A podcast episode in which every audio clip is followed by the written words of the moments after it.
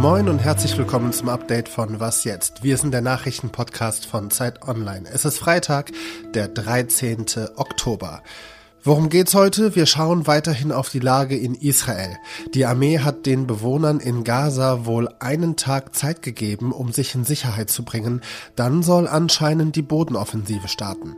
Außerdem wurden sich die EU-Staaten bei Glyphosat nicht einig und die Leute in Deutschland essen immer weniger Fleisch.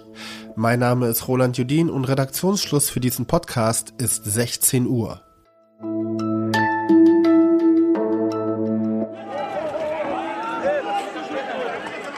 Die Menschen im Gazastreifen sind verzweifelt. Immer wieder werden bei israelischen Vergeltungsschlägen Zivilisten getötet. Bomben schlagen ein und oft können dann nur noch die Leichen von Verwandten, Freundinnen oder Nachbarn geborgen werden. Eine Frau fragt sich, wie lange das noch so weitergeht und wo die arabische Solidarität bleibt. Und dieser Mann sagt, dass er genug hat. Die Menschen wachen jeden Tag mit den Bomben und mit dem Sterben auf. Sie wissen nicht, wo sie hin sollen. Nirgends ist es sicher. Israels Armee hat heute Morgen die Menschen im Gazastreifen dazu aufgefordert, den Norden des Gebietes zu verlassen und sich im Süden, südlich des Flusses Gaza, in Sicherheit zu bringen. Laut den Vereinten Nationen hat Israel den PalästinenserInnen eine Frist von 24 Stunden gesetzt, also bis Samstagmorgen. Dann könnte Israel seine Bodenoffensive gegen die Hamas starten. Das israelische Militär bestätigt diese Frist nicht. Ein Sprecher sagte, man wisse, dass eine Evakuierung länger dauert. Die Armee wolle außerdem alles tun, um keine sensiblen Orte wie Krankenhäuser bei Luftangriffen zu treffen. Wie sollen sich aber über eine Million Menschen, die es im Norden Gazas gibt, in so kurzer Zeit in Sicherheit bringen? Darüber spreche ich mit Lea Frese. Sie ist Nahostkorrespondentin der Zeit. Hallo Lea. Hallo Roland. Lea, warum ist eigentlich der Norden des Gazastreifens für Israel militärisch interessant? Ganz Gaza ist interessant. Äh, Israel hat sich offiziell das Ziel gesetzt, die Hamas in Gaza zu vernichten, also alle Stellungen, die Waffen, militärische Posten, die Führung, die Kämpfer. Das ist aber alles ja in ganz Gaza verteilt. Der Norden, würde ich sagen, ist demnach nur der Beginn. Mehr als eine Million Menschen leben ja dort und die sollen jetzt so schnell wie möglich in den südlichsten Teil von Gaza fliehen. Ist das realistisch? Nein, das ist nicht realistisch. Gaza ist ein winziger Küstenstreifen mit mehr als zwei Millionen Einwohnern. Äh, es gibt da keine Freiflächen, es gibt keine Orte, an denen sich Menschen sammeln können, man irgendwie sowas wie Flüchtlingslager errichten könnte.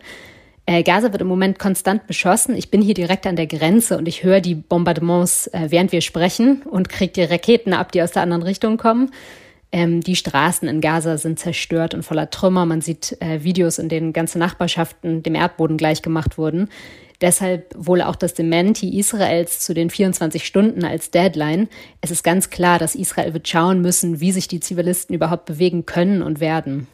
Israel will ja zivile Opfer vermeiden.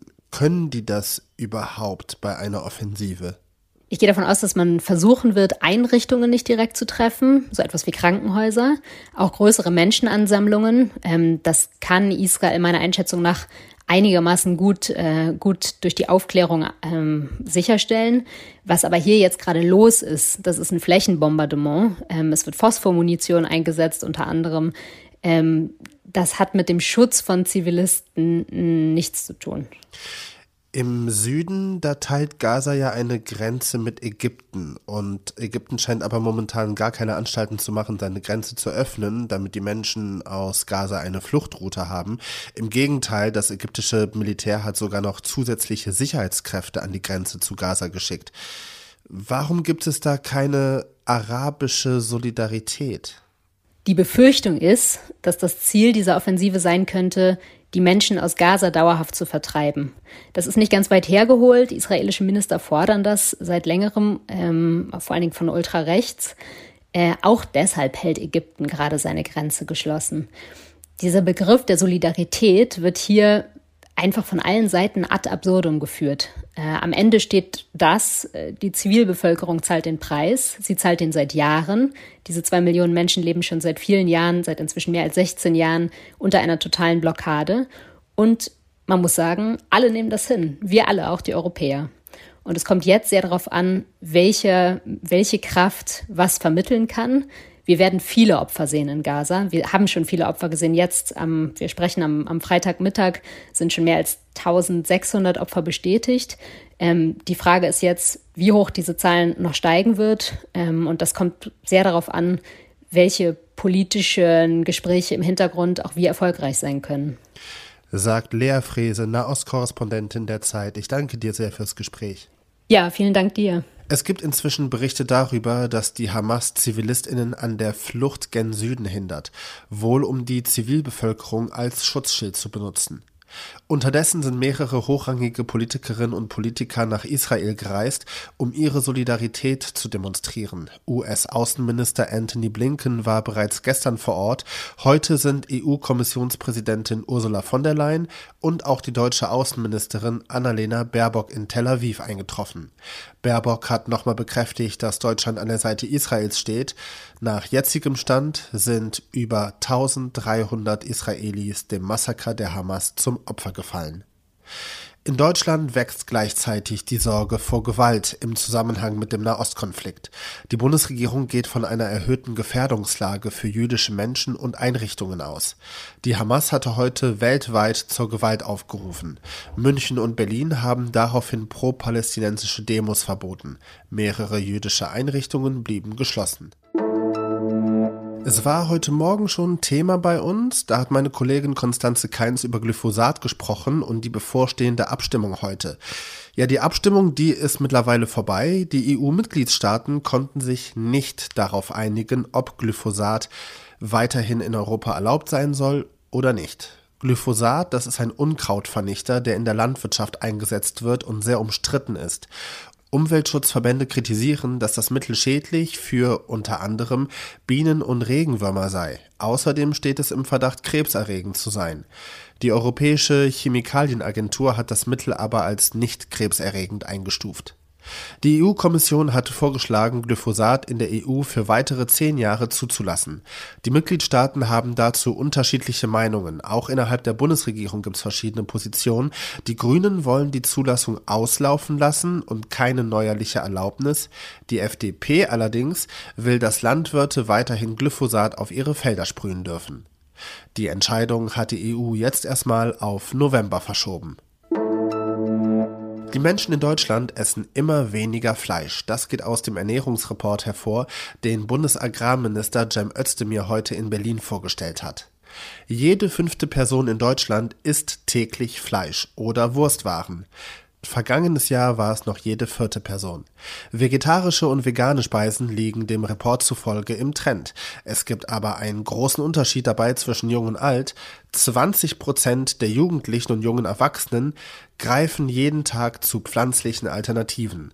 Bei den über 60-Jährigen sind es lediglich 5 Prozent. Was noch? Rudolf Eiley ist tot. Wenn Sie sich jetzt fragen, hä, wer? Er hat die Soulband The Eiley Brothers mitgegründet und ist somit verantwortlich für Klassiker wie diesen hier. Shake it up,